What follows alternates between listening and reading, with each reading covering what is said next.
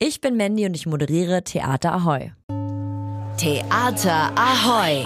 Alles zu Hamburgs Theatern bei Ahoy Radio. Termine, Kritiken und Verlosungen. Hier bekommt ihr einfach alles. Henriette Johanne Marie Müller hat zwischen 1841 und 1916 gelebt und war besser bekannt als Zitronjette. Die 1,30 Meter große Frau spielt in dem Stück Bittersüße Zitronen eine wichtige Rolle. Murat Jena, Regisseur und künstlerischer Leiter am Ohnsorg Theater, erzählt, worum es in dem Stück geht. Bittersüße Zitronen ist ja ein Zusammenschluss zweier ähm, Stücke. Einmal die Ratten von Gerhard Hauptmann. Das passt sehr gut nach Hamburg. Das ist eine, ein Mietshaus, wo die Leute am Rande der Gesellschaft drin leben und immer weiter kaputt gehen. Und auf der anderen Seite gibt es eben die Zitronenjette, eine Hamburgensie vom Feinsten. Und äh, das hat mich immer schon interessiert und ich fand das immer etwas merkwürdig, dass die immer so als lustige, äh, kleinwüchsige Frau auf Tischen tanzend immer ähm, beschrieben wird. Und ich habe mir gedacht, das ist, muss doch ein Schicksal sein, wenn man dann irgendwann sogar in einer Landesklinik oder früher hieß das sogar Irrenhaus, glaube ich, äh, endet. Die Zitronenjette wohnt also auch in dem Haus aus Gerhard Hauptmanns Die Ratten.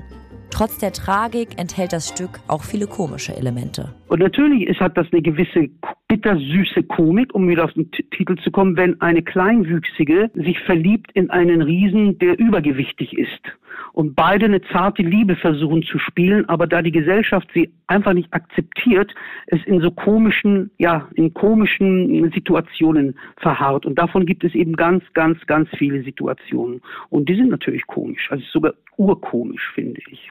Auch wenn die Zitronenjette im 19. Jahrhundert gelebt hat, sind die Kernthemen des Stücks höchst modern. Gerade in der heutigen Zeit Diversität, Frauen, Gleichstellung, es betrifft uns eigentlich alle. Auf der einen Seite hat es eben mit diesem Anderssein zu tun, wie was, wie das funktioniert, äh, wie wir mit Menschen umgehen, die anders sind, als man, als man schlechthin glaubt.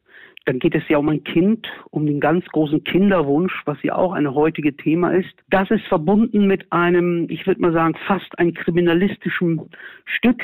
Und es geht auch ganz stark, was ist Kunst?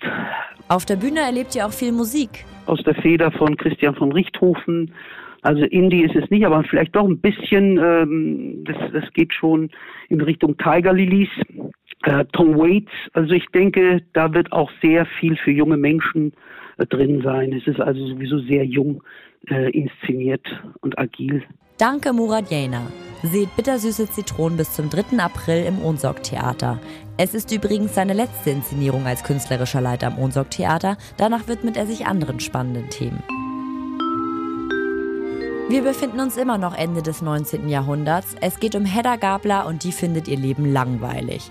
In ihren Ehemann ist sie nicht verliebt und sie sehnt sich nach ihrem verflossenen Liebhaber. Um etwas Pep in ihr Leben zu bringen, fängt sie mit Machtspielchen an und nimmt mit Intrigen Einfluss auf das Schicksal anderer Personen. Vom 6. bis 8. März, also nächsten Mittwoch bis Freitag, seht ihr Hedda Gabler im Lichtwag-Theater. Kabarettist, Parodist, Autor und Schauspieler, Matthias Richling ist vielseitig talentiert und steht schon seit den 1980er Jahren auf der Bühne. Seine gnadenlose Ehrlichkeit hat schon so manche Person aus der Politik zum Zittern gebracht. Erlebt Matthias Richling am 15. und 16. März in den Hamburger Kammerspielen. Theater Ahoy! Was geht in Hamburgs Theaterhäusern? Was für ein Theater hier!